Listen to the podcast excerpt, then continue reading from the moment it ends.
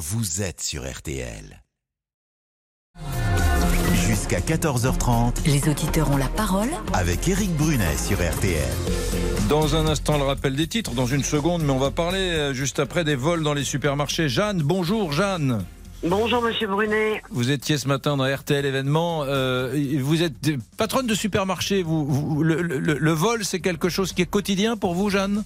Oui, c'est quotidien, c'est même plusieurs fois par jour. Donc on a les baskets et les petits muscles pour arrêter tout ça.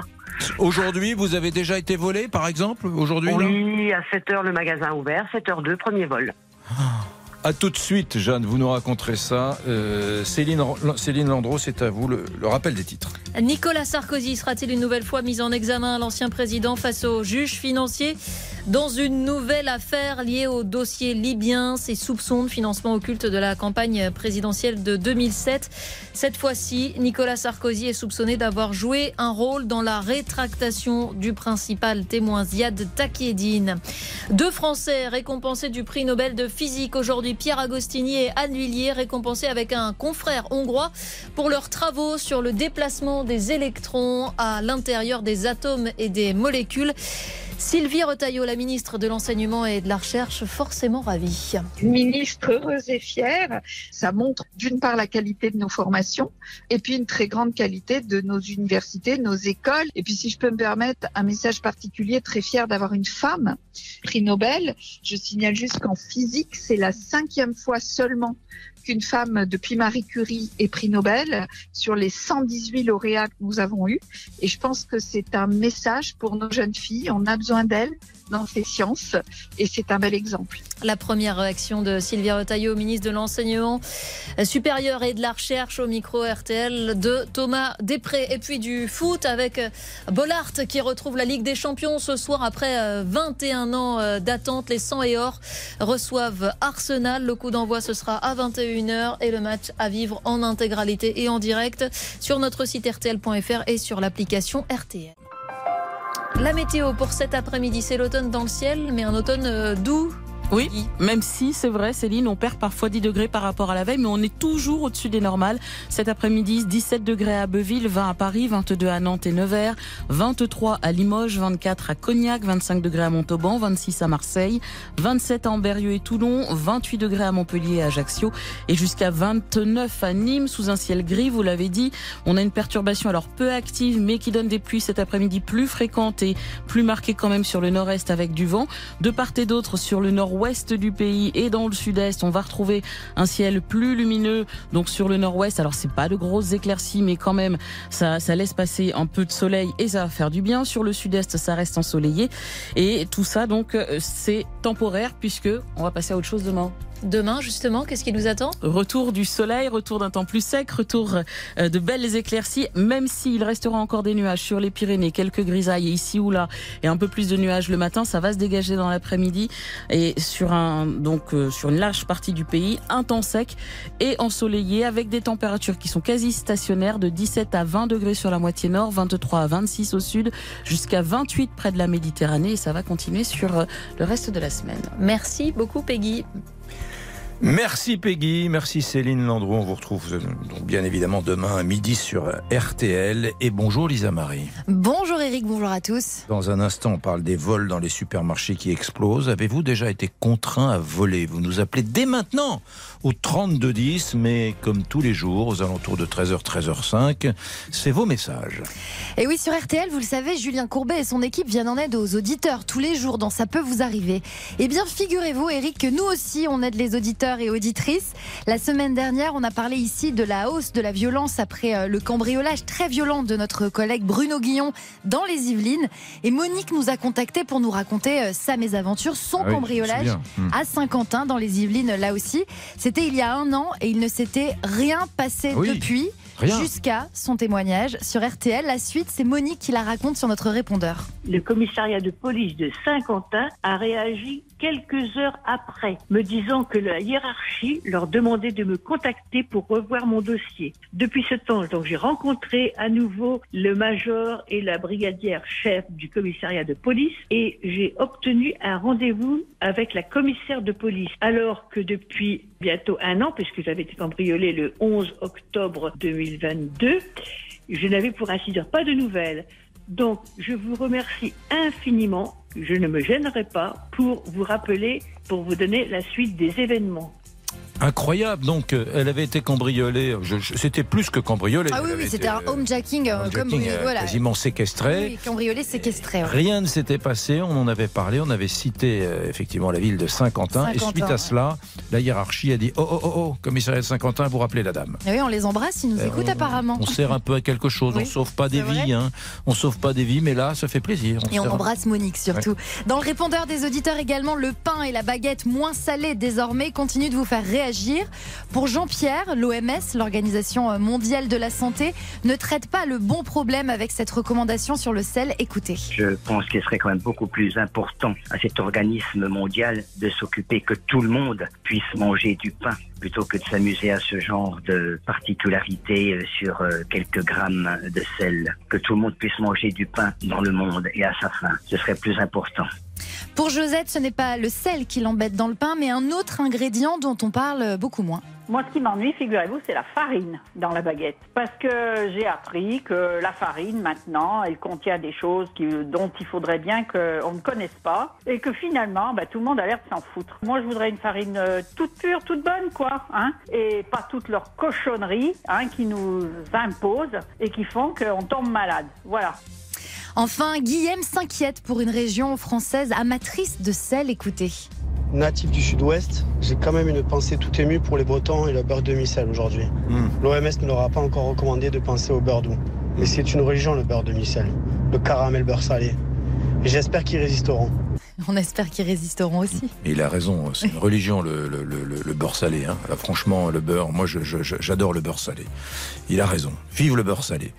Euh, Et euh, merci Lisa Marie. Vous continuez à nous laisser des messages, vous le savez, mesdames, messieurs. On va tout de suite revenir voir Jeanne, car vous avez compris de quoi nous allons parler pour commencer. Dans les auditeurs, les vols dans les supermarchés explosent.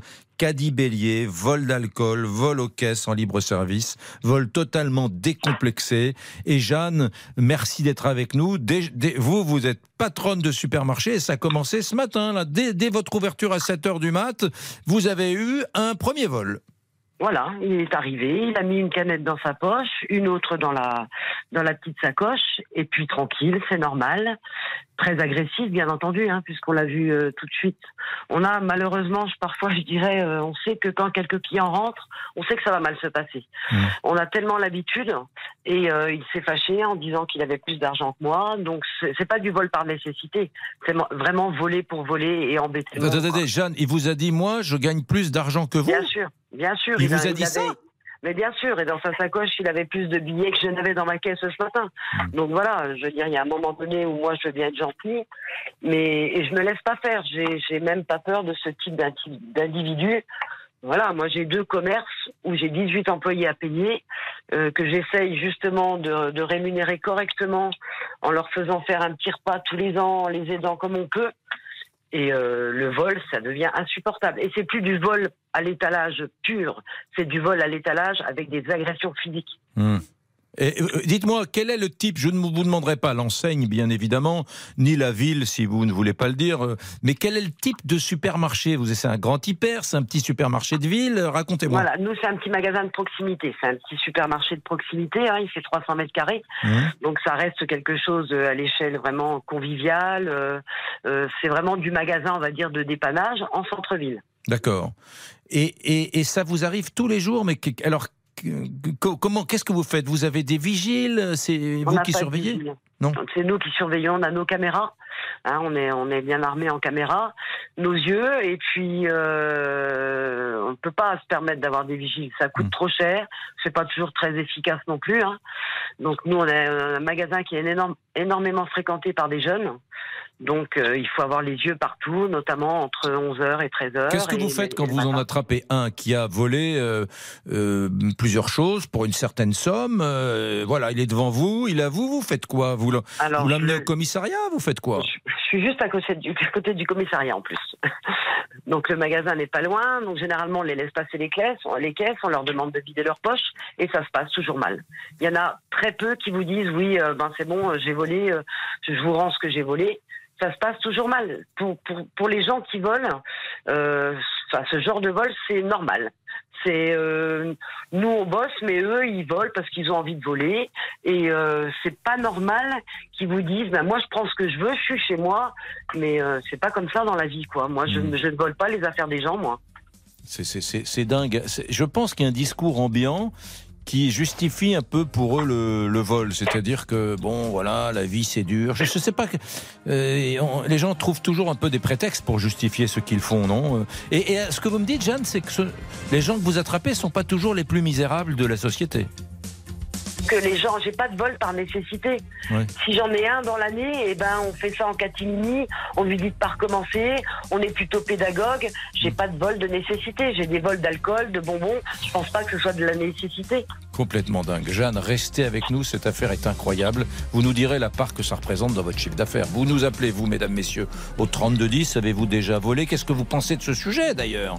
Euh, Intéressant, hein, Jeanne, qui dit ça ne sont pas des vols par nécessité. À tout de suite. Les auditeurs ont la parole jusqu'à 14h30 sur RTL. Éric Brunet. 13h, 14h30. Les auditeurs ont la parole avec Éric Brunet sur RTL. Complètement dingue le témoignage de Jeanne qui reste avec nous. hein. Lisa Marie, les vols donc dans les supermarchés explosent littéralement. Caddie bélier, vol d'alcool, vol en, en caisse, vol décomplexé, vol de gens qui n'ont pas besoin de voler d'ailleurs. Ça explose. Et oui, la grande distribution refuse de communiquer euh, des chiffres, mais le phénomène aurait doublé depuis la crise sanitaire, selon euh, une grande enseigne, euh, d'après une enquête RTL de Pierre Herbulot, notre journaliste euh, économie. Alors, les raisons invoquées, euh, l'inflation, mais aussi euh, la délinquance, plus de délinquance. Certains euh, consommateurs fraudent, notamment euh, aux caisses en libre-service. Euh, D'autres, c'est au niveau de la pesée des fruits et légumes. Certains euh, sont tentés euh, de tricher sur euh, les quantités ou le produit sélectionné. Et puis, vous le disiez, il y a les caddies béliers. Alors ça, c'est plutôt dans les magasins euh, de bricolage. Le voleur fonce avec son chariot entre les caisses et direction euh, sa, voiture sans payer, bien sûr. On va prendre Thomas qui a fait le 3210, qui nous appelle de la région d'Orléans. Mon cher Thomas, bonjour. Allô Thomas, est-ce que Thomas est là? Il a dû appuyer sur le bouton muet. Ah, il est là, le Allô voilà. Ouais, c'est bon, je vous entends Thomas. Euh, question rituelle, est-ce que vous avez déjà volé dans un supermarché, vous Thomas? Bien sûr. Ah oui, bien sûr. Oui, mais je le fais même régulièrement. Ah, ah bon, et pour quelle raison? Il n'y a pas de raison euh, apparente.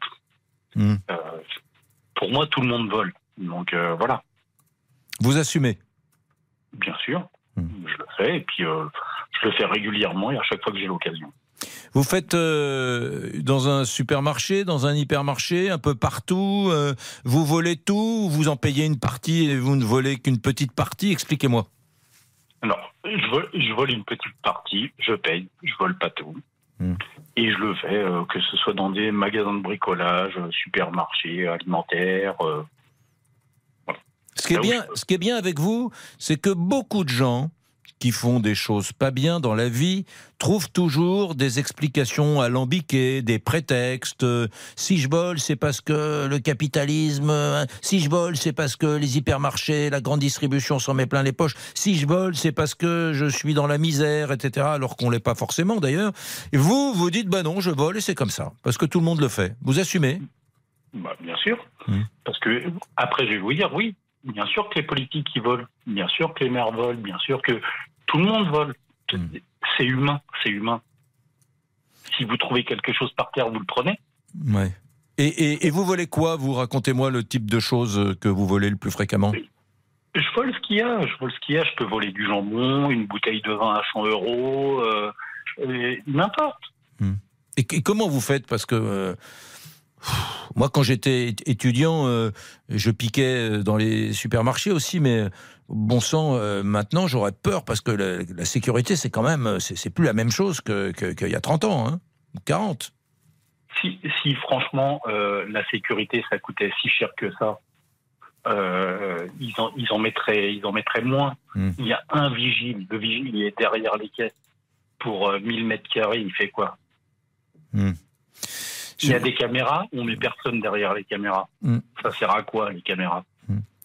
Thomas, Les caméras, c'est pour les hold-up. Ouais. C'est pour les hold-up. Thomas, vous êtes le problème de Jeanne qui nous, qui nous parlait il y a quelques instants. Jeanne, vous entendez Thomas euh, Voilà, c'est Thomas, c'est le problème auquel vous êtes confronté tous les jours, Jeanne. Vous qui êtes ça, patronne de ça me fait supermarché. bondir. Je suis en train de bondir dans mon bureau là. Je, Mais voilà, non, mais, mais parce que. Parce, Mais- moi, mais- je- mais moi, monsieur, je suis- Laissez Jeanne, laissez-. Thomas, laissez Jeanne et vous mais- répondrez après. D'abord Jeanne ouais, et mais ensuite Thomas. enfin, vous me dites que vous volez pas dans les supérettes. Euh, Enfin, euh, soit. Moi, je suis propriétaire de mon magasin, donc j'en ai acheté le, le, le fond. Je travaille, c'est mon métier. Je- J'embauche 18 personnes. Si tout le monde fait comme vous, tous les jours, un petit peu, un petit peu, un petit peu, ben, je peux fermer ma boîte et dire adieu à mes 18 employés. Thomas. Moi, je vous, moi, je vous le dis, je vole pas dans les supérettes. Et, et honnêtement, le premier voleur, c'est votre, euh, votre franchisé. Mais pourquoi Mais j'ai choisi, c'est mon choix. Ça peut pas être. Je, je peux pas entendre ces choses-là. C'est trop facile de dire je vole une bouteille à 100 euros. Est-ce que vous vous rendez compte que nous, nos produits, on les achète aussi? Oui, on a une marge dessus, mais on n'a pas une marge de 70% dessus. On bosse tous les jours de 3h30 le matin et vous vous permettez de dire je vole, je vole, je vole. Vous avez des affaires, monsieur. Vous avez un téléphone. Si je vous, si je vous vole votre téléphone, est-ce que ça va vous faire plaisir? Ça me fera pas plaisir, mais je crois. voilà. Voilà, ben voilà. Bon, bah, c'est, vous avez l'air convaincu et déterminé. Continuez. Qu'est-ce que vous voulez que je vous dise C'est pas d'être convaincu et d'être déterminé. C'est que quand vous voyez de toute façon le vol, c'est c'est pas c'est pas à l'échelle européenne, c'est pas à l'échelle française. C'est faut voir au niveau mondial et au niveau mondial, je peux vous assurer, ils achètent une boîte de petits pois euh, 3 centimes et puis Non, non, non, non, non. Mais bien venez voir, venez voir. Je vais vous montrer, je vais vous montrer les prix d'achat, monsieur. Dites pas n'importe quoi parce que vous passez à la radio. C'est pas 3 centimes une boîte de petits pois. Je dis je dis pas Mais vous n'importe quoi. connaissez pas le métier, mais vous connaissez Bah, pas. J'adore les, si, excusez-moi, mais si. j'adore écouter les gens qui disent, mais si c'est 3 centimes, vous ne savez pas, monsieur, vous ne travaillez pas dans ce métier-là. Non, Je sais pas alors, ce que vous faites comme métier, si vous êtes boucher ou charcutier. Je vais pas vous dire ce qu'il y a à faire, je sais pas. donc du coup, je peux vous dire maintenant ou pas? Allez-y, Thomas. je, Voilà. vous en prie. Alors, moi, je vais vous le dire. J'ai travaillé euh, pendant plus de 30 ans dans la logistique qui fournissait des magasins comme vous, Carrefour, Leclerc et ainsi de Donc suite. la logistique, je c'est peux- quoi C'est le transport? Non, pas le transport. Le- les entrepôts qui vous fournissent. D'accord. Et on reste sur la voyez- boîte de petits pois à 3 centimes, vous allez bien mais faire ça. parce que, mais parce que vous voyez pas ce qui, est- ce qui se passe derrière. Ah bah non, je suis trop bête, ça fait 30 ans que je fais ce métier-là, je pense que je suis trop bête. Bah, bah, moi, je peux vous, moi, je peux, moi, je peux vous assurer que vous voyez pas ce qui se passe derrière. Bien En sûr, termes de- je- je- en termes je veux de bien casse, l'entendre. En termes de logistique, bah, bien sûr, en termes de Bah, logistique. Ça veut dire en tout cas, ça veut dire, Thomas, vous serez d'accord avec moi et Jeanne aussi, ça veut dire en tout cas que euh, j'ai l'impression que la grande distribution, alors là du coup les hypermarchés, peut-être pas les plus petites structures comme celle de Jeanne, intègrent le vol euh, comme une euh, donnée dans leur chiffre d'affaires annuel, un, et deux, que c'est pas très efficace, que finalement ils sont pas très bons pour euh, Jeanne pour euh, arrêter les voleurs, parce que s'il y a des mais Thomas qui fait. prospèrent euh, Soit- comme ça, Soit, Mais je, je veux bien l'entendre. Tout à fait. Non, mais, mais, mais non. Et ils sont pas très bons, on Thomas. était à un point. Moi, je vous le dis, hein, on en était à un point que deux fois par semaine, il y a des banques alimentaires qui venaient chercher euh, 33, 40, euh, 33 palettes, parce qu'un SMIC c'est 33 du coup, Mmh. qui venaient chercher 33 palettes de produits cassés. Oui. Donc, Comme- ah oui, de produits cassés, oui, parce que la grande distribution Oui, abîmée, d'accord. une- Oui, mais Une étiquette qui était un petit peu abîmée, mais pourquoi, les, pourquoi mon employeur donnait ces produits? Il les donnait parce que derrière, il avait des réductions fiscales. Sinon, c'était poubelle. Oui. Euh, Jeanne, vous restez avec nous parce que quand même, il faut qu'on comprenne pourquoi euh, on est aussi mauvais. Les petites structures, les moyennes, les grosses structures, hypermarchés, sont aussi mauvaises pour empêcher, euh, après tout, le vol. À tout de suite. Éric Brunet vous donne la parole sur RTL. Éric Brunet, Les auditeurs ont la parole sur RTL. Oh, Lisa Marie, ce duel d'auditeurs entre Jeanne, la patronne de supermarché qui est toujours avec nous, et Thomas qui dit Moi j'assume, euh, je vole tous- tous les jours ou très régulièrement dans les hypermarchés. C'est quelque chose. hein. Mais au moins, Thomas, il est honnête. hein. Il, est, il est honnête. hein. C'est vrai qu'il ment pas. Bon, il y a un invité là, vous le connaissez l'invité qui est dans le studio? Ce serait Oui, pas oui. Julien Cellier Un grand mot, Eric. L'homme l'homme du soir sur, euh, sur RTL est avec nous. Bonjour Julien. Bonjour, Eric. Est-ce que ce soir, vous allez nous faire ga- gagner des cadeaux Il n'y a que ça Alors, qui nous pas intéresse. à vous précisément, Ouais, bah non. mais aux auditeurs qui peuvent euh, appeler le standard dès maintenant pendant votre émission pour s'inscrire pour le grand quiz de RTL Bonsoir ce soir. Ils peuvent aussi s'inscrire sur l'appli ou nous envoyer un texto bonsoir au 64 900 35 centimes par texto à gagner ce soir une Nintendo Switch. Ça peut servir pour les Ouais. enfants, les petits enfants. Ouais. J'en profite pour vous donner le programme de l'émission. Et les soir. adultes, Julien Ah, les adultes Ah oui, la Ils Nintendo peuvent jouer à la. Nintendo aussi. Oui, oui, bien Enfin, sûr. Moi, je joue hein, encore à la ouais. Nintendo. Euh, le programme du soir, 18h15, notre premier invité événement ce soir, Romain Duris, à Mm. l'affiche du film Le règne animal qui est absolument dingue et qui sort euh, demain au cinéma. 18h40, le porte-parole du gouvernement, Olivier Véran. Et 19h10, Vincent de Dienne qui est de retour au théâtre. Voilà le programme. Très bien, c'est bien noté. Mesdames, messieurs, euh, ça continue, les auditeurs ont la parole. Nous étions avec Jeanne, nous étions avec Thomas, il reste avec nous, l'un et l'autre. Mais on va prendre Marie, tiens. Marie, bonjour, très chère Marie. Oui, bonjour. Qui êtes-vous, très chère Marie? Que faites-vous? Où êtes-vous? Eh ben, euh, Marie, en Haute-Savoie, euh, 30, euh, 30 ans. Et je suis employée euh, commerciale dans la grande distribution, dans un grand hypermarché. D'accord. Ah, ah, alors là, vous, Marie, vous devez en voir des vertes et des pas mûres, puisqu'on parle de vol. Oula, oui, et ça manque pas d'inventivité. Racontez-moi des trucs les plus fous que vous ayez vus ces derniers temps. Ah, c'est pas non plus des trucs les plus fous, mais euh, je veux dire, euh, une dame euh, dans le plus grand des calmes qui a pris une saucisse de morteau en rayon et qui se l'est mise dans le décolleté en pensant pouvoir passer les caisses avec. Voilà, voilà. Et, et- et qui l'a qui l'a repéré? C'est vous qui l'avez repéré? Alors euh, oui, oui, je l'avais, je l'avais, je l'ai vu faire. Et je me suis dit non, non, c'est pas possible. Et bon, j'ai appelé la, j'ai appelé la sécurité parce que nous, on a la chance d'avoir un, un service de vigile. Oui. Et alors que, que- qu'est-ce qui s'est passé? Tiens, prenons ce cas concret. Bon, le vigile arrive, Madame. euh, euh, comment ça se passe? Non, mais expliquez-moi. C'est, sérieux ma question. Que se passe-t-il? Eh ben, eh ben, pour le coup, euh, lui, il est arrivé euh, tout rouge parce que bah, déjà, il se foutait un petit peu de moi et puis après, il a vu effectivement euh, la dame. Et puis ils ont demandé euh, d'aller à l'écart et puis effectivement, elle a sorti la saucisse de son décolleté. D'accord. Voilà. Et ensuite, qu'est-ce qu'elle dit, la Et- dame? Ah oui, mais vous comprenez, c'est cher quand même. Alors euh, je me suis dit euh, que euh, vous pouviez très bien vous passer d'une saucisse. Ouais. Voilà. Mais oui, mais bon, si tout le monde pense comme elle. Voilà. Et euh, il y a- et ça- il y a- tous les jours, dans votre enseigne, enfin dans, dans votre hypermarché, tous Ah les oui. jours, il y a, des- y a des vols? Bien sûr, bien sûr, c'est récurrent. C'est des petites choses euh, toutes bêtes, hein, le, la pile, la lame de rasoir, le, le paquet de serviettes hygiéniques. Mais en ce moment, la tendance euh, principale, c'est notamment au niveau de tout ce qui est viande et poisson. D'accord. Oui, c'est un poste budgétaire important. Les gens Ouais, volent par nécessité? Alors, il y en a certains, mais mine de rien, c'est beaucoup des produits euh, qu'on appelle des produits plaisir, que quand vous êtes dans la nécessité, vous les volez pas parce que c'est inutile pour vous. Mais on retrouve beaucoup ce genre de produits, effectivement. Hmm. C'est-à-dire du rouge à lèvres, euh, de, je sais pas. oui, euh, voilà. oui, oui. bah, de- encore ce matin, j'ai trouvé un emballage vide euh, de bijoux fantaisie euh, planqué dans mon fond linéaire, euh, tout déchiré, et puis le produit avait disparu. Hmm. Voilà, donc Eh, ça, eh. quand vous êtes dans le besoin, vous n'en avez pas besoin. Je veux savoir que font les hypermarchés sur le sujet. Alors, euh, on dit bon ben c'est 3%, je dis n'importe quoi, hein, du chiffre d'affaires mensuel, c'est normal. euh, voilà, ou, ou est-ce qu'on essaie de se battre pour euh, lutter contre ça? Alors il y a des solutions qui sont euh, mises en place. Après, c'est comme partout, il faut avoir le, le temps et les bras pour le faire. Vous pouvez pas constamment tout anti-voler parce que vous n'avez pas forcément le matériel et puis ça coûte cher. Mais euh, effectivement, euh, y a, on est un peu plus vigilant sur certaines choses. Les, les caméras vont être un peu plus braquées sur certains euh, produits euh, plus sensibles, comme l'alcool par exemple.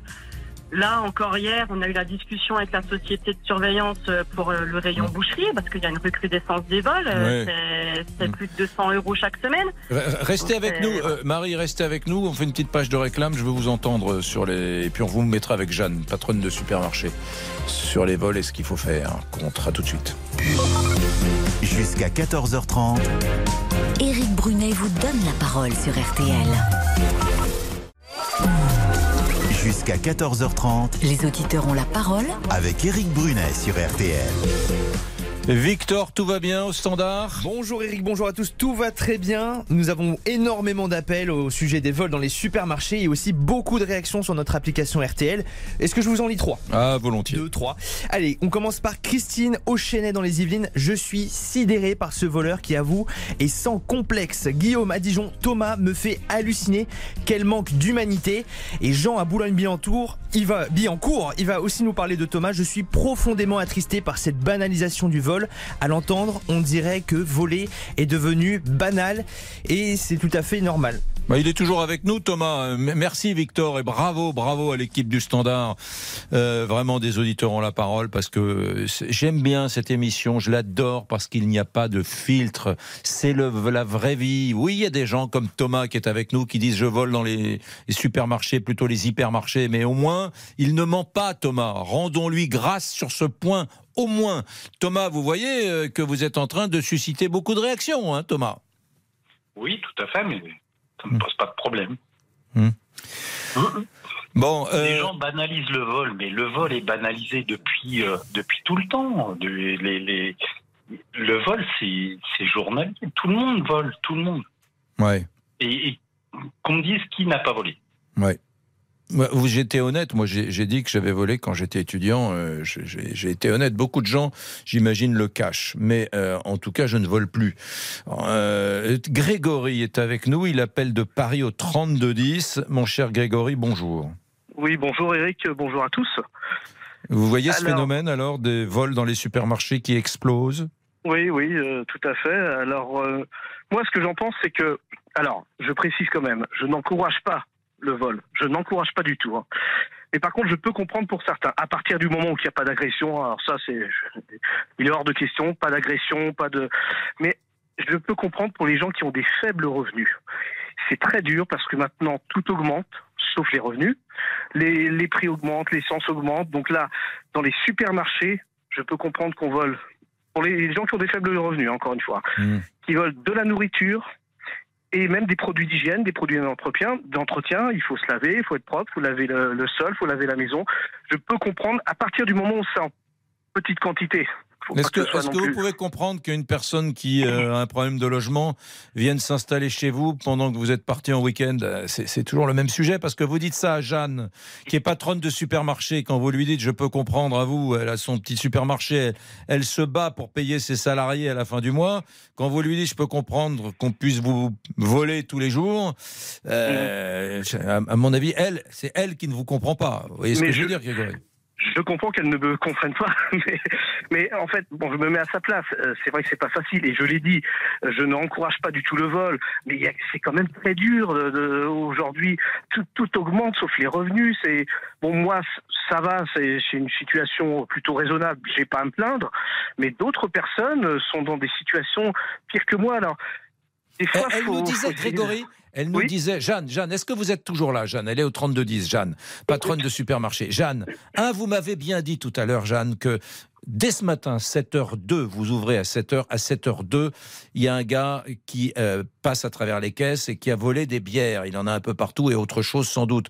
Vous m'avez bien dit que la plupart de ceux que vous attrapez, qui vous volent, ce ne sont pas des gens qui sont dans le besoin, qui ne, ils ne volent pas pour... euh, Exactement. ouais. Exactement. Les gens qui sont dans le besoin, ils vont, ben, il y a plein d'associations, ils vont au resto du cœur, on les entend pas. C'est pas les gens qui qui vous embêtent le plus. Ils sont même plutôt, je pense qu'ils ont même plutôt honte justement de pas pouvoir finir les fins de mois. Il y en a énormément. Et c'est pas ces gens-là qui viennent voler dans les magasins. Les gens qui viennent nous voler maintenant, il y a toujours eu des vols, bien sûr qu'il y a toujours eu du vol à l'étalage. Et ça continuera. On peut pas arrêter. C'est comme des tas de qu'on peut pas arrêter. On peut pas être à zéro.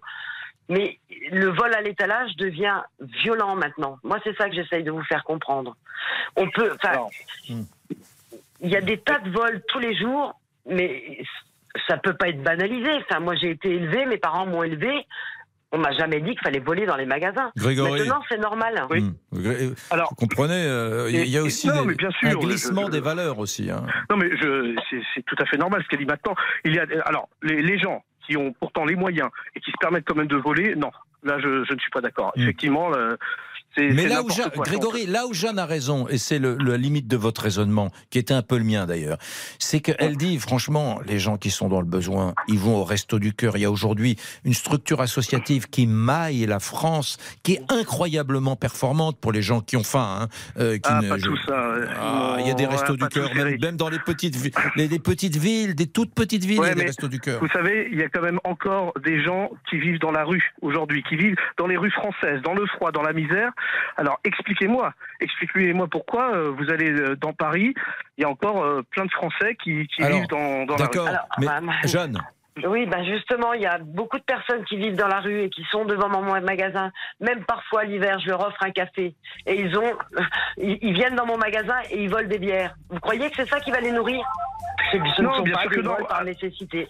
Alors là, c'est l'alcool. Là, là, oui, tout Cela dit, alcool, Jeanne, euh, oui. Jeanne, elle dit, Jeanne, elle dit, quand il y en a vraiment un qui est mal et qui vole un truc, avec lui, je trouve toujours un arrangement. Mais malheureusement, c'est l'immense minorité, euh, parce que euh, les voleurs euh, sont pas, pas forcément les gens qui sont dans la souffrance sociale. C'est ça qui est fou. C'est ça qui est complètement fou, Lisa Marie. Le risque de voler, c'est 3 ans d'emprisonnement et 45 000 euros d'amende. Ouais, enfin, enfin, Jeanne, des trois ans d'emprisonnement, jamais Oui. vu. ouais. Non, jamais vu, jamais vu. Vol à l'étalage, enfin voilà, porte plainte. euh, la police fait son travail. Je, alors là, franchement, moi, je leur tire mon chapeau. Mais je pense qu'il y a un problème, gros problème d'éducation et de justice. À tout de suite, page de pub. 13h, 14h30. Les auditeurs ont la parole avec Éric Brunet sur RTL. 13h, 14h30. Les auditeurs ont la parole avec Éric Brunet sur RTL. Beaucoup d'auditeurs qui nous appellent. Quel sujet, c'est fou ce que vous réagissez. Les vols dans les supermarchés explosent. On est avec Kevin. Tiens, bonjour mon cher Kevin. Oui, bonjour. Où est-ce que vous êtes Kevin? Alors, moi, je suis de Bretagne. De Moi, Je Bretagne. vais pas vous dire exactement d'où je suis. euh, Bon, De Bretagne. Très Voilà. bien. Euh, mon cher Kevin, les les vols, est-ce que vous avez déjà volé dans, dans votre vie? Alors oui, moi, ça m'arrive depuis quelques années. On va dire euh, que c'est quasiment quotidien. Après, par contre, ce que je vole, c'est que des des des matières de nécessité, quoi. C'est-à-dire euh, les viandes. Je, je ne vole pas d'alcool parce que je considère que c'est un plaisir que que je que je me que je m'offre, quoi. Oui. Et donc je peux me le payer, mais par contre les viandes, euh, poissons, fromage, tout ça, oui, je vole régulièrement. Quoi. Comment, comment fait-on Comment faites-vous pour voler? Pardon, mais. euh, vous- Ah, alors moi vous j'ai des vêtements qui sont un peu adaptés, on va dire. J'ai des vêtements qui sont un peu adaptés. Et puis après, bah, je vais reprendre la phrase de Cédric Doumbé de week-end. Faut, faut vérifier ses angles morts, quoi. Vous vérifiez ces angles morts. Donc vous vérifiez vos, angles morts et vous, et vous enfournez une, une côtelette de veau. euh, voilà, des côtes de, côtes de bœuf, des, des, les choses que je pourrais pas me permettre, alors que pourtant j'ai j'ai un emploi en CDI. euh, Ma, ma, ma conjointe est responsable dans un magasin, donc euh, mais c'est des choses qu'on peut pas se permettre de manger euh, régulièrement. quoi. Vous- vous- euh, bah, co- comme c'est anonyme, je peux vous poser la question. Vous gagnez combien, vous, et avec votre épouse, vous gagnez combien? Bah, à nous deux, on est à peu près à 3500 euros par mois. Mais bon, après, là, c'est vrai qu'avec bah, entre l'inflation, l'augmentation des prix dans les magasins, le, le gasoil, tout ça, eh bah, je vous avoue que même, même comme ça, c'est compliqué de s'en sortir. Quoi. Hmm. Et, et vous faites ça tous les jours? Ah ouais, tous les jours, à peu près tous les 2-3 jours. On va dire que j'ai en moyenne, je, je prends à peu près pour 60 euros par semaine, à peu près, Hmm. Vous dans vous les êtes, magasins. vous vous êtes déjà fait choper? Oh, il y a très longtemps, mais on va dire que ça fait très longtemps. Quoi. Oui. Et qu'est-ce qui se passe? Que, De toute façon, qu'est-ce qui se passe si vous vous faites attraper, euh, Kevin Alors moi j'ai déjà j'ai déjà été au commissariat donc en garde à vue, euh, ça m'est arrivé deux trois fois. Mais en général on est relâché deux trois heures après et voilà quoi. Il y a Ah, vous êtes- absolument aucune ouais. suite. Ah, quand, quand même, on va en garde à vue pour euh, une côte de bœuf, par Ah moi exemple. ça m'est arrivé, euh, ça m'est arrivé, ça m'est arrivé. Euh, bah, c'était pas pour une côte de bœuf à l'époque, je vous avoue que c'était c'était quand même euh, il y a plus longtemps et c'était pour non c'était pour autre chose à ce moment-là. D'accord. Et quand on vole comme ça une côte de bœuf, etc., la tentation n'est n'est pas grande, je sais pas, de voler un bijou, une montre, enfin des choses qu'on peut trouver en Ah grande non, pas du distribution. tout. ah, ah non, pas du tout. Comme je vous dis, je vole que, que de l'alimentaire et que des choses que. Bah voilà. Quand, que, quand vous volez, est-ce que vous achetez, vous payez d'autres Ah oui, bien choses sûr. Oui, Ah oui, bien sûr, je fais mes courses dans ces- c'est- Je le fais dans les magasins je vais tous les jours, en fait. D'accord. Donc c'est régulier, on va dire que sur un panier à 100 euros, parce que bah, moi je me rappelle quand j'étais petit avec ma mère, quand on faisait les courses, un, un, un caddie plein c'est 500 francs, donc 75 euros quoi. Ouais. Donc euh, bah, je sais pas maintenant, aujourd'hui pour 75 euros, qu'est-ce qu'on a, mais c'est vraiment léger, quoi. Et vous allez en hypermarché, vous faites ça dans des grandes, grandes Ah structures. oui, je ouais. je fais jamais dans les petites structures. Ouais. Je n'irai jamais voler chez un boucher Ouais. ou même si dans une petite supérette, je fais que dans les grands. C'est euh, votre côté Robin, c'est Kevin Desbois, c'est Robin Desbois. Non, ça. non, mais non, mais on peut pas dire, on peut pas dire d'un voleur qu'il est éthique. Mais voilà, j'essaie d'avoir quand même, euh, j'essaie de pouvoir me regarder dans une glace quand même quand je le fais, quoi. Marie, attendez, je voudrais prendre Marie qui est employée de, dans la grande distribution. Voilà, Marie, euh, Kevin, il aurait pu euh, piquer un truc dans la- dans l'hypermarché où vous travaillez. C'est c'est le profil. Euh, oui, il y en a plein. Ouais. Voilà. Eh ben, peut-être qu'on l'aurait attrapé, peut-être qu'on l'aurait pas attrapé. Voilà. Qu'est- Qu'est-ce qui se passe quand vous attrapez, enfin, quand ça se passe chez vous, hein, que le, le vigile, euh, vous nous avez raconté cette dame qui avait une saucisse de morteau euh, dans son décolleté. euh, que, que, que se passe-t-il derrière euh, Police? Alors en fait, bah, alors, pas toujours en fait, euh, parce que du coup bon, ils vont attendre déjà que la personne passe la ligne de caisse, hein, forcément. Et après en fait ils vont l'appréhender et puis ils vont l'emmener dans une euh, dans un local euh, dédié et puis ils vont discuter un petit peu euh, avec cette personne et puis euh, si elle se montre vraiment obtus et tout ça, et ben effectivement c'est la police qui se déplace et sinon parfois la personne elle accepte de régler l'article. Hmm. Ouais. Voilà. Euh, Mais pour reprendre euh, les propos de Jeanne, il y a de plus en plus effectivement des gens qui se permettent d'être agressifs, euh, de porter des coups euh, aux collègues de la sécurité quand ils se font choper, qui sont pas contents. Ouais, ah ça, ouais, en plus, ouais. C'est récurrent. Euh, Régine est avec nous. euh, bonjour Régine. Bonjour. Voilà, Kevin vous entend, euh, qui vient de parler. Marie vous entend. Euh, vous m'appelez du département de la Marne sur ce sujet. La Meuse. Je- La La Meuse. Meuse, la Meuse, pardon. Euh, Eh ben, moi, je, je téléphone parce que quelque part, je suis un petit peu scandalisée. Oui. Je trouve que ces messieurs qui volent par plaisir ne sont que des minables. Euh, je suis peut-être mauvaise, mais c'est vraiment ce que je pense. Je suis une ancienne artisan. Euh, moi, c'est sûr que j'ai un jour voulu voler quand j'avais 15 ans. Je suis arrivée à côté du rayon. Quand j'ai réalisé que j'allais voler, je, je pense que j'ai mis tout rouge, je suis partie. Euh, depuis, j'ai quand même changé, mais c'est vrai que moi, si je vais dans un magasin, que je me rends compte que j'ai oublié quelque chose, je repasse à la caisse et je paye. Hmm. Alors, il doit vraiment me trouver bête, ce monsieur. Peut-être. Mais Kevin, est-ce que vous trouvez que Régine est bête Kevin? Ah non, moi je trouve que son point de vue il est respectable. Après, moi c'est vrai que euh, je considère pas que je le fais comme ça, je le fais pas par plaisir, quoi. Je le fais parce que j'ai des enfants à j'ai des enfants à nourrir. Je veux pas qu'ils sachent que je que je vole, mais je veux qu'ils mangent bien et qu'ils se nourrissent bien, quoi. Et puis j'aimerais bien finir quand même en disant Kevin, que la les plus gros voleurs, réalité- c'est la quand même réalité- qu'ils soient à la tête de l'État, quoi. Ke- Kevin, Kevin, la réalité, c'est qu'avec votre, votre épouse, euh, vous, n'êtes pas richissime, mais euh, 3500 Ils sont pas pauvres. euros, vous n'êtes pas pauvre. Bon, Ah non, c'est que, non, mais- c'est que sans doute, sans doute, parce que moi j'ai éprouvé ça quand je quand j'avais volé, quand j'étais étudiant euh, deux ou trois fois dans un hypermarché, j'avais éprouvé cette ivresse de la facilité. C'était tellement facile que je- je- je- je- j'aurais pu euh, y revenir Ah, régulièrement. J'ai- connu ça aussi, j'ai connu ça il y, a, il y a un moment aussi, mais bon là ça fait quand même, j'ai quand même 35 ans maintenant. J'ai quand même 35 ans et non, si je le pêche, moi je peux vous dire que euh, entre bah, toutes les factures, le, le prix du gasoil, les frais pour aller au, au travail, le crédit de la maison, les voitures, tout ça, bah, je peux vous dire qu'à la fin du mois, il reste vraiment, Est-ce vraiment est-ce qu'ils grand-chose. savent, vos, vos enfants, ils savent que la côte de bœuf, vous l'avez volée? Vous le dites? Ah, non, non, non, pas du tout. Ils, le, discret ils le sauront jamais, ils le sauront jamais. Ouais. Il, est, il est discret là-dessus. Régine, il est discret. ouais. Et- et- il, il Bah a un discours non, assez. Non, je veux pas, je veux pas du tout éduquer. Je veux pas éduquer mes enfants comme ça du tout, quoi. Hmm. C'est juste que je veux qu'ils me mangent bien et qu'ils grandissent avec, euh, avec les meilleures choses possibles, quoi. Hum, Régine. Bah, c'est vraiment dommage, monsieur, que vos enfants n'écoutent pas la radio.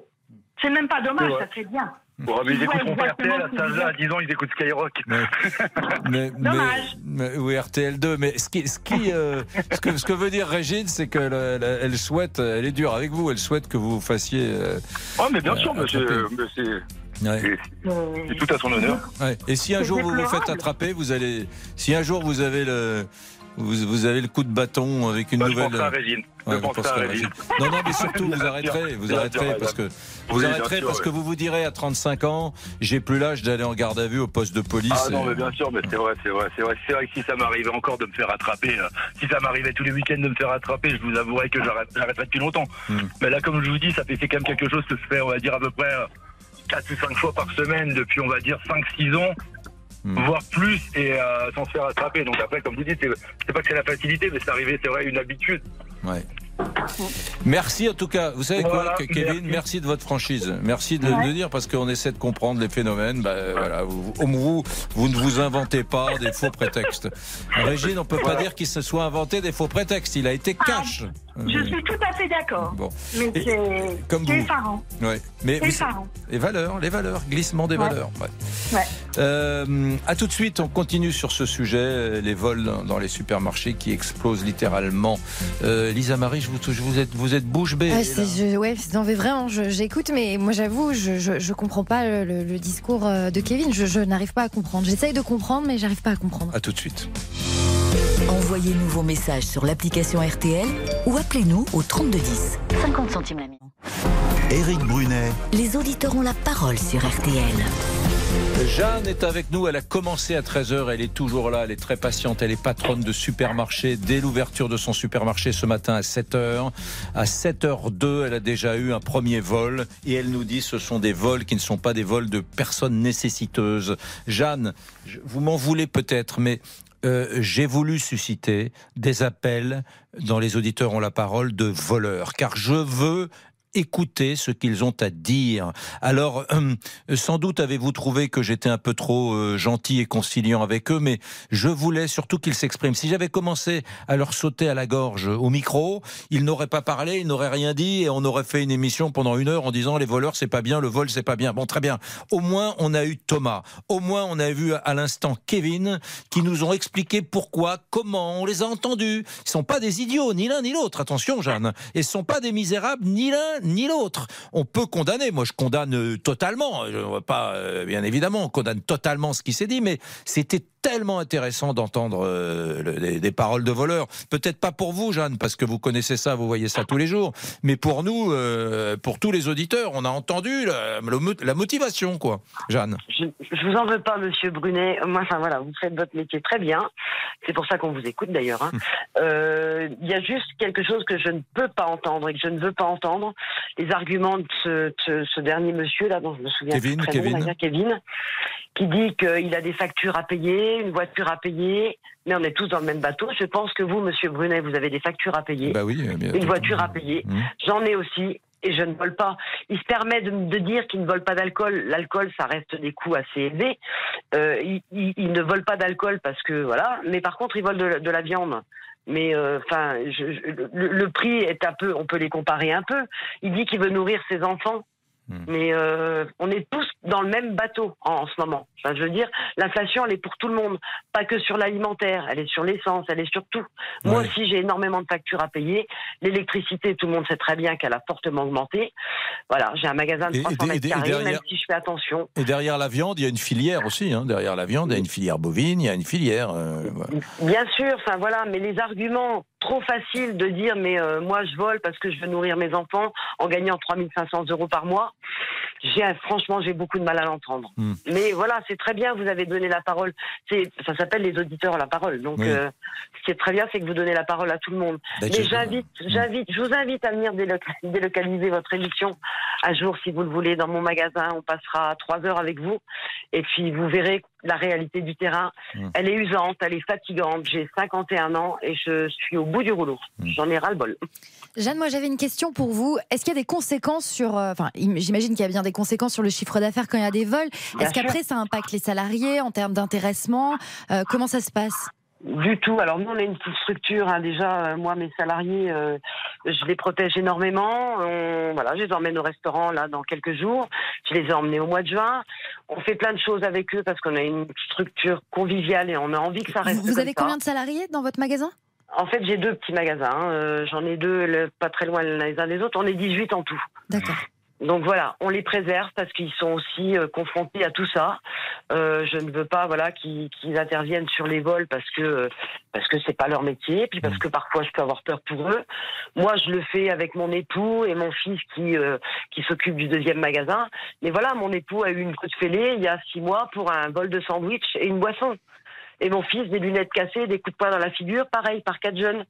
Est-ce qu'on doit en arriver là? Est-ce que je dois avoir peur pour mon mari, pour moi et pour mon fils? Non, je refuse et je me laisserai pas faire. Jamais je me laisserai faire. J'ai euh, voilà, j'ai décidé d'avoir un magasin c'est mon métier, c'est mon travail, mais je suis pas là pour me faire taper dessus, je suis pas là pour me faire voler. Moi, je vole pas les affaires des gens, donc je ne veux pas qu'on me vole mes affaires. Très juste. Merci euh, beaucoup, Jeanne, pour, euh, Je pour ce- cette mise au point. Je, je souscris et je suis quand même très heureux qu'on ait pu avancer dans la compréhension globale de ce phénomène.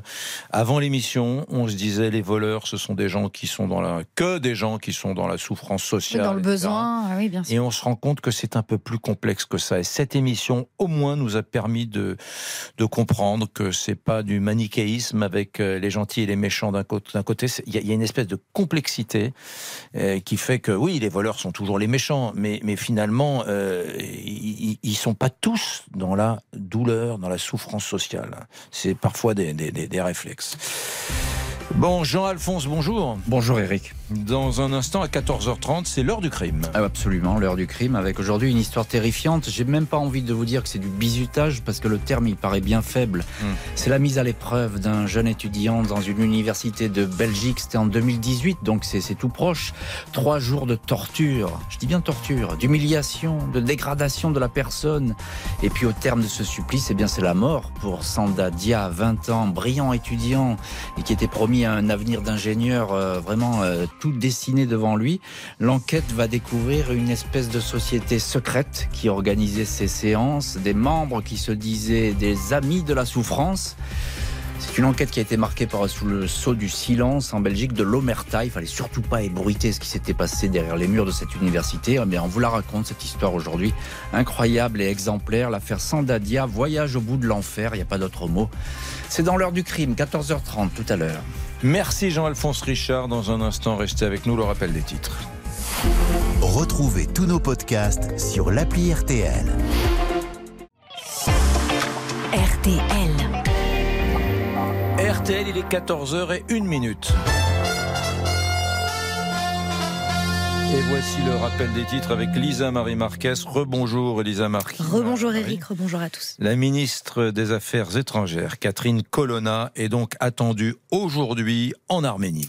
Depuis la capitale Ervan, Car- Catherine Colonna va réaffirmer euh, le soutien de la France à ce pays.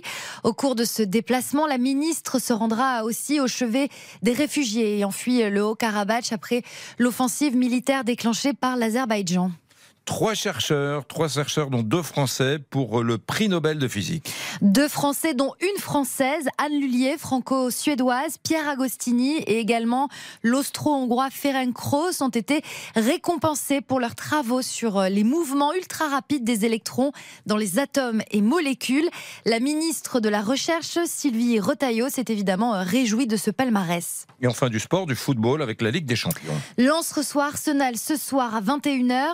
Une rencontre à vivre en intégralité sur RTL.fr et sur l'application RTL dès 20h. Un petit point sur la météo maintenant.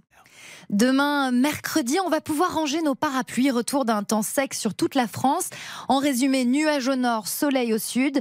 Du côté des températures, elles seront en nette baisse. 7 à 16 degrés dans toute la France le matin. L'après-midi, 17 à 20 degrés dans la moitié nord. 21 à 26 dans le sud. Et encore 30 degrés attendus à Perpignan. Les auditeurs ont la parole jusqu'à 14h30 sur RTL. Éric Brunet. Les auditeurs ont la parole et c'est l'auditrice du bout du monde comme tous les jours aux alentours de 14h. On n'a pas donné d'indice On aujourd'hui. n'a pas donné d'indice. Eh Bien, je vous dis où on va. On va à Brésil. Au Brésil, on va à São Paulo, à Sao Paulo. Sao Paulo. L'auditeur du bout du monde. Et on est avec Muriel. Bonjour Muriel. Bonjour, Quelle heure est-il à Sao Paulo? Il est 9h. 9h du matin. Vous avez pris le petit déjeuner déjà? J'ai pris le petit déjeuner, c'est bon. Bon, qu'est-ce que vous voyez par la fenêtre? Quel est le, le- le- le- le paysage, le ciel? Racontez-nous. Bon, ben là, j'ai dû m'arrêter pour prendre de l'essence en urgence. Hmm. Donc, c'est pas, c'est pas joyeux. Je suis en face d'un, je suis en face d'un, d'un poste à essence. Euh, Il y a des fils électriques. Le ciel est un peu blanc aujourd'hui. Hmm Il y a des arbres, euh, de beaux arbres un peu partout. Il y a des feuilles de toutes les couleurs qui sont tombées sur les trottoirs. Et euh, voilà, c'est ce que je vois pour l'instant. Alors Sao Paulo, pour ceux qui ne connaissent pas le Brésil, euh, c'est pas Rio de Janeiro, c'est pas très très loin, mais c'est une grosse capitale économique. Euh, c'est une ville euh, qui bouge bien sûr, mais c'est moins euh, poétique, ai-je envie de dire, que Rio. Merci. Oui, c'est moins poétique. C'est moins, ça a moins donné lieu à des euh, à des chansons, etc. Mais euh, c'est vraiment la capitale. euh, Enfin, c'est c'est le c'est euh, c'est le- dynamisme en fait. C'est le business, c'est les startups, c'est le travail, c'est la gastronomie, la culture. Donc c'est c'est comme si c'était un peu New York en- au Brésil, quoi. Vous aimez cette ville? J'ai appris à l'aimer. Alors Mmh. c'est pas euh, c'est pas comme Rio effectivement, donc c'est pas aussi beau, c'est euh, c'est pas aussi doux, mais euh, mais en fait euh, quand on commence à habiter, à connaître les quartiers, euh, moi j'habite dans un quartier qui qui est très, euh, il y a beaucoup de végétation, c'est très joli. Euh, en fait on on s'y perd moins quoi. On, choisit un petit peu ces endroits et, et on peut ça, ça peut être vraiment agréable. Ouais. Hmm. Qu'est-ce que vous faites dans la vie, Muriel? Alors moi, je suis, euh, je suis directrice d'agence pour une Mhm. boîte, euh, pour une multinationale française et je travaille dans des projets robotiques euh, industriels. D'accord, bah, vous avez un fait, profil on- d'ingénieur. Oui, je suis ingénieur, oui. Ah, vous êtes ingénieur. Et, et dites-moi, euh, que, que vous disent les Brésiliens, les Brésiliennes des, des Français? Quelle est, quelle est la perception de la France au Brésil, dans les milieux un petit peu éduqués dans lesquels vous travaillez, vous? Alors on est, euh, on est assez aimé en fait. On est, euh, la, France a un, grand rayonnement au Brésil, euh, euh, culturel, gastronomique, etc.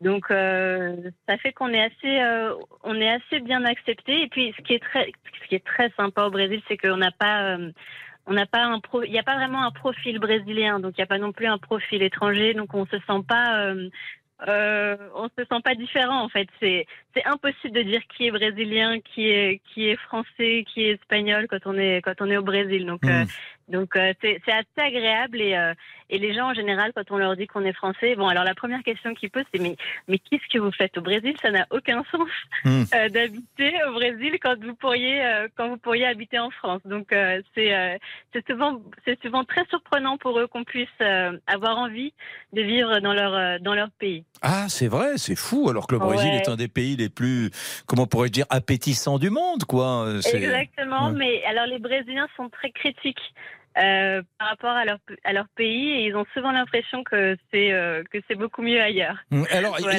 ils, ils ont vu tout ce qui est gilets jaunes, tous les mouvements qu'il y a eu en France, euh, la contestation sociale, ils, ils- ils nous aiment quand même.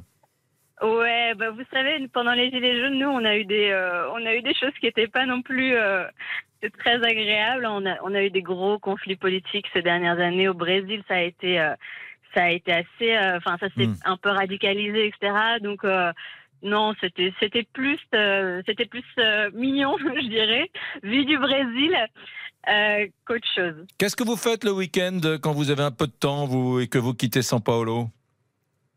Alors bah là, ce week-end, on va à Rio, par exemple. Hmm. Mais euh, en général, euh, bon, en fait, on a, on, on a une, on a un emploi du temps assez chargé. Donc, on a natation, euh, on a des cours de guitare, euh, on va dans des restaurants en général. Et puis, euh, une fois par mois, on essaye de faire un petit week-end à 2 heures, 3 heures de Sao Paulo. Mhm. Ça peut être un petit peu dans les, dans les montagnes. Enfin, c'est pas vraiment des montagnes, mais c'est un petit peu des vallées. C'est des endroits euh, où il fait un peu plus froid ou à la plage. Mais il y a vraiment beaucoup d'options. il y, a des, euh, il y a des plages de dingue là dans la région de Paraty, etc. Il y a des plages incroyables. Ouais. Paraty, Ilha Grange, c'est vraiment le paradis si euh, s'il pleut pas, parce que s'il pleut, on peut plus, on peut plus rien faire. Mhm. Mais euh, toute la région, en fait, euh, entre Sao Paulo et Rio, il y a énormément de plages qui sont magnifiques. Et puis il y a des voyages au Brésil qu'on peut faire, Lençóis Maranhães. euh, Il y a des endroits, Chapada, les Chapadas, c'est des c'est des euh, phénomènes un peu géologiques, un peu particuliers. Enfin, c'est euh, pour, pour partir euh, en voyage, le Brésil, c'est c'est vraiment magnifique. Oui. Euh, vous reviendrez en France? Bah, de temps en temps, ça me, ça me donne envie de revenir, oui, en France, euh, malgré tout ce qu'on entend hein, sur, Mmh. euh, sur euh, beaucoup de choses, mais c'est vrai que le Brésil, c'est un pays très intense. Ça peut être un peu fatigant aussi. Et euh, parfois, on a juste envie de, de pouvoir visiter des petits villages en France, de prendre son vélo, de marcher à pied. Le Brésil, c'est Sao Paulo, c'est une ville qu'on fait beaucoup en voiture. Mmh. Euh, peu à pied, ça n'a pas été vraiment planifié pour ça. Donc euh, il y a des choses, la famille bien sûr, les amis, il y a des choses qui, euh, après 13 ans que, que, que j'ai passé au Brésil, euh, parfois voilà, il y, a des, il y a des envies de, de revenir selon les époques. Ouais. Bon, et bien évidemment la culture du football, la culture de, de- de- du sport, du soleil, de la musique, elle est toujours là au Brésil. Ouais, ça c'est c'est ce qu'il y a de plus agréable, je pense vraiment, de pouvoir euh, peut-être euh, 10 mois, 10 mois, 11 mois dans l'année, on a, on a du soleil, bon, avec parfois un petit peu des, des pluies torrentielles, ça arrive aussi, mais euh, c'est vrai que c'est très agréable. Ça, euh, On est de meilleure humeur, euh, les gens sont plus gentils. enfin, c'est c'est autre chose que, que de vivre par exemple à Paris où je, où je vivais avant, où, euh, où on finit par être un petit peu, un peu triste. L'indolence brésilienne. Je vous souhaite une très belle journée puisqu'il est 9h du matin. Qu'est-ce que vous pourriez me dire en, en brésilien, en portugais Alors, qu'est-ce que vous pourriez me souhaiter, Muriel? Eh ben, je vous souhaite euh, bon dia. Je vous souhaite une bonne journée, euh, que tenha um dia maravilhoso, cheio de, de sorriso e de alegria. Donc, euh, plein de, plein de sourires et de, et de joie. Merci Muriel qui est à Sao Paulo. Merci beaucoup et belle journée à vous. Dans un instant, eh bien, on va parler de quoi? On va parler des, Des éoliennes. On Ouais. va parler des éoliennes. C'est notre question RTL du jour. Est-ce que vous pensez que le vent est la meilleure solution pour remplacer euh, le pétrole? Et on en parle parce que RTL a révélé ce matin les chiffres de la filière éolienne pour euh, 2022. 640 nouveaux mâts ont été euh, installés l'an dernier et on en parle dans quelques instants. Ça vous fait souffler Ah oui, moi je souffle. Bon, à tout de suite. Contactez-nous gratuitement via l'appli RTL ou au 3210. 50 centimes la minute. Les auditeurs ont la parole avec Éric Brunet sur RTL. Lisa Marie, on parle de l'éolien en France. Et oui, RTL vous a révélé ce matin les chiffres de la filière éolienne pour 2022. 642 nouveaux mâts ont été installés euh, l'an dernier. Ce que ce qui 642 en France, hein, oui. Ça, ça porte à 9500 le nombre d'éoliennes qui tournent en France au total. Hmm. 642 installations en 2022. Donc euh, l'éolien Ça représente fait, ça fait 900 éoliennes par euh, département à peu près. Il y a 100 départements. à peu près, c'est ça. Hmm. Donc l'éolien représente 9% de la production euh, française euh, d'électricité et on doit arriver à 20% d'ici euh, 2030. Donc Hmm. dans 7 ans, c'est l'objectif euh, fixé par euh, l'Union européenne. Ça veut dire euh, bah, plus d'éoliennes et ça va pas vous faire plaisir, Eric. Non, je suis pas dingue des éoliennes. Voilà. Bonjour Jean-Michel. Pas tous les deux. Bonjour Jean-Michel. Vous n'êtes pas dingue des éoliennes, vous? Ah non, mais pas du tout. Ça dénature complètement le paysage. Ça crée des nuisances multiples, béton enfoui, euh, nuisances sonores, etc., etc. Par contre, je suis étonné euh, qu'en France, personne ne suggère le générateur vertical. Euh, c'est un, je l'ai vu moi au Japon ou en Chine, je me souviens plus trop. C'est un générateur qui est placé entre les voies d'autoroute, qui fait environ 1m20 ou 1m50 de haut, et qui tourne avec le flux du vent des véhicules sur les autoroutes. On a en France environ 20 000 kilomètres d'autoroute. Si on met euh, 10 kilowatts euh, euh, sur 100 mètres, je pense qu'on va avoir euh, des puissances phénoménales qui seraient, euh, euh, qui empêcheraient la mise en place de certaines éoliennes euh, aux, aux alentours des 20 000 mégawatts euh, heure par heure. Oui, oui, ah bah, j'ignorais, je ne connaissais pas ces générateurs verticaux.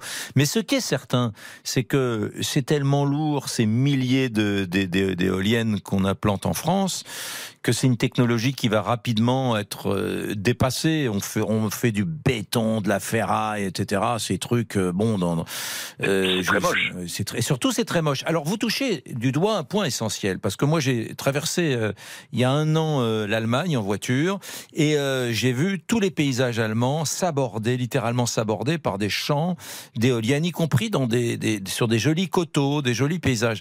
La France, le pétrole français, c'est le tourisme. Gâcher nos paysages à nous, c'est fâcheux, parce que c'est des dizaines et des dizaines de milliards d'euros de rentrées de, de, de, de devises, de- de- d'euros, de, dollars, euh, chaque année, le tourisme. Nous sommes la première destination touristique du monde. On ne touche pas au paysage français, parce que si on y touche, ben on perd de l'argent. Et on commence à voir aussi des champs de capteurs photovoltaïques à plat, c'est-à-dire des montagne complète couverte de capteurs photovoltaïques. Ouais. C'est une catastrophe. Ouais. Une catastrophe. Ah, m'en parlez pas, à côté de chez, enfin, à quelques kilomètres de chez moi, dans, le- dans le Gers, dans une petite ville qui s'appelle Bérac. Ils, ont, ils ont mis des, des capteurs. Alors, ils sont en train d'installer des capteurs sur des, des, des portiques Des qui font, qui font Ouais, 4 des mètres. Donc, ils sont, ils sont à 5, euh, 5 mètres de, de haut. De haut. Et euh, alors, c'est dingue. Le, tout le monde s'y est opposé. Il y a une enquête publique qui a dit il faut pas le faire. L'architecte des bâtiments de France a dit il faut pas le faire. Euh, les- les- Chambre d'agriculture a dit il faut pas le faire pour plein de raisons différentes à chaque fois. Et le préfet a quand même dit si, si, on y va. Alors, ça, c'est quand même des choses qui m'étonnent beaucoup. Mais bon, euh, il doit y avoir Mais des regardez intérêts. sur, euh, sur Internet, Victor ne connaissait pas non plus le générateur vertical, mais regardez sur Internet cette solution qui consiste à mettre des générateurs tout au long de toutes les autoroutes, tous les mètres carrés, vous plantez un poteau au milieu avec ce générateur qui tourne sur lui-même Mmh. euh, et qui produit de l'électricité. Un générateur produit 1 kilowatt, Oui. 20 000, 20 000 kilomètres. Euh, autant de, de générateurs et c'est des. Mais mégawatts. mais c'est sûr heure que, qui- que bientôt, on, on sera plus là, mais bientôt, il y aura des sources euh, d'énergie qui seront euh, bon, moins polluantes, c'est le but, mais qui seront moins polluantes pour les paysages, euh, pour les paysages français qui, euh, voilà, chacun a le droit à la beauté. On peut pas, comme ça, meurtrir le quotidien de, millions de Français avec euh, des mâts métalliques comme ça. L'autre jour, j'ai un copain qui m'a dit, moi, je trouve ça beau, des éoliennes. Bah, dis donc, je lui ai dit, tu dois pas en avoir une au bout de ton jardin parce que, pour dire une nannerie pareille. Euh, Mais Monsieur Brunet, on ouais. sait faire marcher des moteurs à eau. On sait faire marcher des moteurs à eau. Les fusées euh, seront bientôt programmées pour aller sur la Lune, récupérer de l'eau pour aller plus loin dans leur périple. Hmm. Donc c'est qu'on sait faire avec l'hydrogène de l'électricité et de l'énergie. Donc on- si on voulait, on pourrait. Oui. Merci Jean-Michel. Marcel nous appelle de. Merci beaucoup. hein. On va à Guérande, dans Loire-Atlantique maintenant. Bonjour Marcel. Bonjour Monsieur Brunet. Alors ces éoliennes, vous les aimez? Bah écoutez, je viens d'entendre sur votre euh, chaîne de radio de Sao Paulo, ici Guérande. Marcel de Guérande. Alors c'est effectivement géographiquement très éloigné. Vous venez de parler de tourisme. Ici nous avons 80 éoliennes. En face la Baule, le Croisic, la Côte Sauvage. La Thalasso, la chaîne barrière, etc.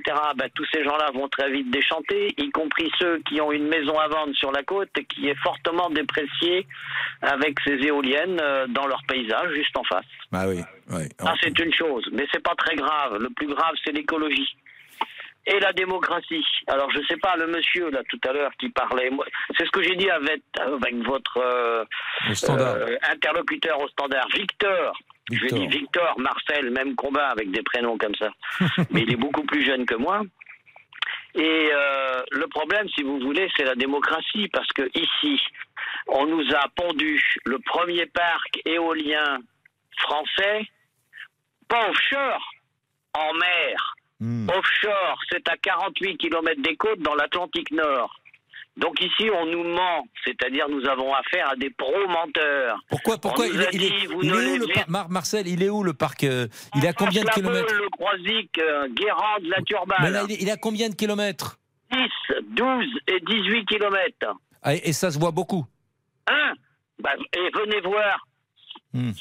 Venez voir, parce que dans les enquêtes publiques, on nous a dit, vous ne les verrez pas. C'est pour ça que j'appelle ça des gens, ces gens-là, des pro-menteurs. Eh bien, venez en parler aux habitants de Bas-sur-Mer, La Baule, Le Croisic, enfin, toute la côte sauvage ici, mais ils les ont en pleine face. Ouais, ouais. En pleine face. Alors, ces, ces éoliennes ont de plus été implantées sur la zone écologique la plus riche du secteur, où les, la petite pêche côtière vient s'approvisionner en tonnes de homards, de crabes, de dormeurs par an. Eh bien là, vous avez 80 pieux d'éoliennes, c'est-à-dire des dinosaures, des engins qui sont complètement, euh, qui ne se font plus. Euh, alors que pendant ce temps-là, on fait de l'expérimentation avec de l'éolienne sur barge, offshore, flottante. Oui. Ah bah, c'est déjà. Oui, mais les, les capitalistes nous ont foutu leurs dinosaures. Oui. Non mais c'est déjà Marcel, euh, c'est voilà. déjà, Et une, maintenant, vous savez, monsieur déjà une technologie Brunet, dépassée. Attends, attendez Marcel, Marcel, Marcel, Marcel. Je vous garde. pour je- savoir qui aura le plus gros chèque de compensation. Bah oui, bah, c'est- pas faux. C'est pas faux parce que les, les entreprises qui mettent comme ça du photovoltaïque et de l'éolien, elles sont derrière. Vous regardez sur les chaînes d'infos, elles font beaucoup beaucoup de réclames et de publicité. Et euh, ben, voilà, aujourd'hui, euh, beaucoup de politiques succombent à, à la tentation. À tout de suite, Marcel. Les auditeurs ont la parole jusqu'à 14h30 sur RTL. Éric. Les auditeurs ont la parole avec Éric Brunet sur RTL. Lisa Marie, je comprends mieux ce que me disait Marcel à l'instant qui nous appelle de Guérande sur les éoliennes. Il dit les, les, les, elles ont été implantées dans la mer à 10 km. On les voit, c'est gigantesque parce qu'il y a un auditeur qui m'envoie, qui nous envoie à l'instant. C'est Olivier. Un, Olivier, un, un article. C'est à Saint-Malo, on n'est plus à Guérande. À Saint-Malo, les éoliennes de la baie de Saint-Brieuc s'invitent dans le paysage. Vous verriez la photo. Elles sont à 38 km hein, de, de Saint-Malo. Et ben à 38 km, vous, vous, voyez des choses immenses sur la ligne d'horizon, mais immenses. à l'horizon. Ouais. C'est dingue. Est-ce qu'on a des messages, Victor, au standard? Eh bien, nous avons une, un message sur notre application RTL. C'est Laura à Fécamp, en Seine-Maritime. Il nous dit Il y en a partout chez moi, c'est horrible. J'ai l'impression qu'on en met uniquement chez les pauvres et pas dans les destinations touristiques. Alors, mmh. Ça, ça reste à voir. Peut-être qu'il y en a dans le, dans le sud de la France. Bon, ils en mettent partout avec 9000. Ils vont, ils, vont, ils vont napper la France de ces jolies petites des, choses. Il y a des chances. On continue avec Dominique de Lyon. Je miserais davantage sur le solaire. Il ne faut pas mettre ses œufs dans le même panier. Et Gwenola, les éoliennes sont une alternative, mais elles sont insuffisantes. Ouais, le solaire, il faire venir à côté de chez moi dans le village de Bérac, qui va pas être fan de photovoltaïque longtemps. Hein. C'est vraiment des choses. Euh, bon, moi, moi j'aime bien tout ça, mais il faut trouver toujours euh, des choses qui respectent la nature, l'environnement. Encore une fois, c'est le pétrole français. Donc faisons, euh, mais installons bien évidemment des panneaux photovoltaïques quand c'est nécessaire et des éoliennes, mais Franchement, il faut des études d'impact sérieuses. Laetitia, bonjour. Bonjour. Laetitia, est-ce que vous aimez les éoliennes? Alors, je ne vais pas dire que je suis contre, mmh. euh, mais par contre, il y a des moments où il faut savoir s'arrêter. Mmh. On est dans le Sud-Vienne, nous, Sud-Vienne-Nord-Charente. À terme, avec les projets de parcs éoliens qui sont faits, on en aura 250. Oui. Vous remontez Poitiers, euh, direction Angoulême, vous avez une flopée de points rouges. Ouais. Alors, euh, c'est pas, j'en veux pas chez moi et j'en veux chez les autres, mais il y a un moment, faut savoir euh, rester euh, correct avec les implantations. Il faut savoir que quand un parc éolien s'implante, euh, arrive à passer dans une commune, en fait, vous n'avez plus de possibilité d'arrêter l'extension. Donc moi, le village où j'habite, il y a eu un projet éolien, il est en cours, et du coup, en février 2023, ils viennent de, sorger, de, pardon, de sortir le projet 2. Mmh. Voilà. Et il y a peut-être un projet 3, voire un projet 4. C'est euh, en fait on ne peut plus les arrêter. Et les éoliennes, on a un parc éolien euh, euh, dans le sud Vienne qui a, il y a à peu près 12 éoliennes, ça fait, très, ça fait plus de 10 ans qu'il est là. Il pourrait alimenter 36 000 foyers de la communauté de communes. Mmh. Or, il ne sert pas à ça. Les éoliennes, ça tourne pas tout le temps. Elles sont bridées. Il faut savoir que c'est bridé et que en fait elles tournent pas trop fort parce que sinon euh, nuisance sonore, etc. Et que ça dévalue les paysages. Et en fait, vous regardez euh, la Nouvelle-Aquitaine, dans le sud de la Nouvelle-Aquitaine, Biarritz, Bordeaux, vous avez un parc qui est en refus et il n'y a Mmh. pas d'autres éoliennes. Ouais. Le, les Deux-Sèvres et le Poitou ont été euh, sacrifiés, mais sud, hein, pas, du côté du nord. Laetitia, nos, enfants, nos petits-enfants se marreront dans, dans 40 ans parce que tout ça sera rouillé et tout ça aura peu servi. Des technologies nouvelles seront venues les, dépasser, des technologies qui existent déjà. C'est ça qui est infiniment malheureux. Des technologies qui existent déjà, mais euh, voilà. Bon, euh, en attendant, ben, pour nous, ça va être un enfer. Et, et- et c'est des terroirs que nous aimons tant et qui nous font gagner tant d'argent à travers euh, le tourisme. hein. C'est pas loin de, de 90 milliards d'euros. hein. Le, le tourisme, c'est le pétrole français, première destination touristique du monde. Ben, on, on est en train de, de saboter ça comme toujours. On se tire euh, une balle dans le pied. Voilà. Bon, enfin, je ne veux pas heurter ceux qui aiment, ceux qui aiment les, les, Les éoliennes. pros, les pros Il y en a éoliennes. beaucoup. hein. Euh, on vous embrasse, mesdames, messieurs, que vous soyez pour ou contre après tout. Bonjour Jean-Alphonse Richard. Bonjour mon cher Eric. Et l'heure du crime, c'est tout de suite avec aujourd'hui l'affaire Sanda Dia, voyage au bout de l'enfer, trois jours euh, d'un bizutage euh, incroyable et un étudiant qui va être retrouvé mort. Ça se passait en Belgique, c'est tout de suite dans l'heure du crime. Dans quelques secondes, dans une poignée de secondes. Au revoir Lisa Marie. Au revoir Eric, au revoir aux auditeurs et à demain. À demain 13h. Bonjour, c'est Ophélie Meunier. Le journal inattendu sur RTL. Chaque samedi, retrouvons-nous pendant une heure en direct sur RTL à 12h30 pour le journal inattendu. Les informations du jour avec les reportages éclairants de la rédaction et un invité qui nous livre son regard sur l'actualité. Le journal inattendu, c'est tous les samedis en direct à 12h30 sur RTL. Vous avez manqué une émission? Retrouvez-la sur rtl.fr et l'application RTL.